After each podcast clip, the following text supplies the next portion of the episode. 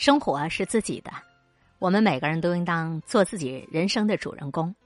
事实上，我们又总是习惯于把别人当成我们自己生活当中的主人公，去仰望别人，去羡慕别人，去评价别人，眼光总是盯着别人，把别人当主角很少真正的静下心来，好好的看看自己的模样。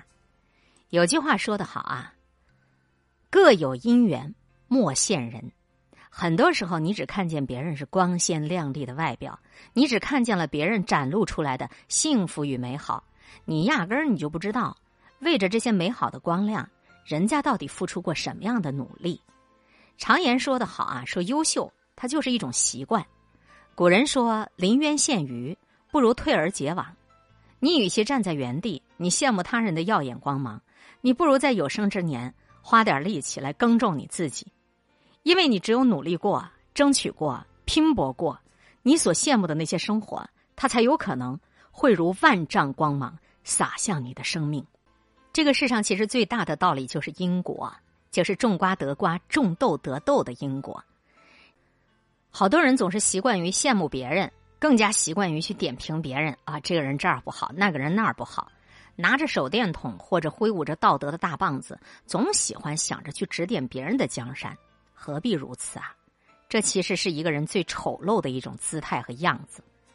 有一句话说得好：“未经他人苦，莫评他人事。”你不在一个维度里的生活，意味着某些时候你就没有相同的评判标准，也就没有高低对错之分。所以，更多时候需要的是一种理解。一书他曾经在《我们不是天使》当中写，说一个成熟的人往往发觉可以责怪的人越来越少。因为人人都有他的难处，当你慢慢慢慢的开始不去责怪任何人的时候，你其实就已经成长起来了。人生的后半场，对于人情冷暖、世事沧桑，早已经不陌生了。想要过的生活，想要见的人，你就努力的去做。得到了是你的幸运，没有得到那也是你的命数，早已经不用去强求。人生海海，多一份通透。少一些指摘，这不仅是对他人的尊重，也是对你自己的一种历练。一个人这辈子啊，最大的浪费就是把眼光都聚焦在别人身上，不管是羡慕别人还是点评别人，都是对自己的一种荒废。时光易老，我们真正应该抓紧时间做的一件事儿，就是成就自己，建设自己的内在心灵品质。古语有言：“公自厚而薄责于人。”那些聪明的人、优秀的人早就懂得，只有等到自己严格要求、努力上进，对待他人体贴包容、少加指责，你才算是真正的活通透了。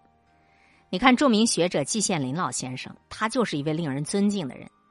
季老先生出生于贫穷的农民家庭，六岁的时候，他被叔叔接到济南，开始了寄人篱下的求学生涯。那段时期，他所有的开销都是由叔叔在承担。他还时不时的去找叔叔借钱，敏感的少年每次伸手要钱都会犹豫再三。面对生活的窘迫，面对生活的难堪，季羡林没有抱怨他父亲的无能，也没有责备他婶婶的刻薄，也没有羡慕堂妹的优越生活。相反，他非常感恩这一段艰难的岁月。他说他在叔叔家的求学时光令他受益终身，在德国留学十年，是季羡林空前绝后的读书时光。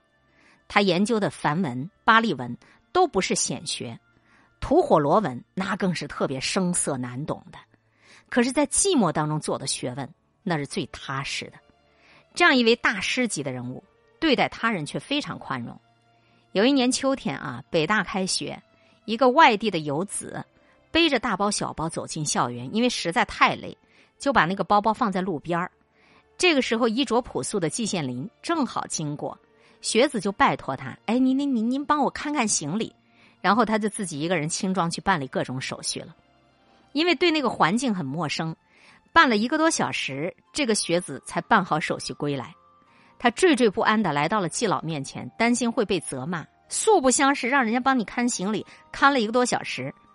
出乎意料的是啊，体力不支的季老不仅没有任何指责，还嘱咐他：“年轻人外出求学。”一定要好好照顾自己哦。你看，人活一世，也许我们很难达到季羡林的学术水平，但是他这种通透的、睿智的、宽容的人生态度，我们是可以再努力的靠近一点点的。可能今天我们付出了很多的努力，我们的宽厚啊，我们的这种同理心呐，并没有给我们的人生命运带来太多的好运气，但是他们能让我们悄悄的成为我们自己。于千万人之中，你我都是独一无二的存在，在有限的生命里，专注于自我的成长，不用去羡慕谁，也不必去评论谁，只求内心的宁静，只求内心的坚毅。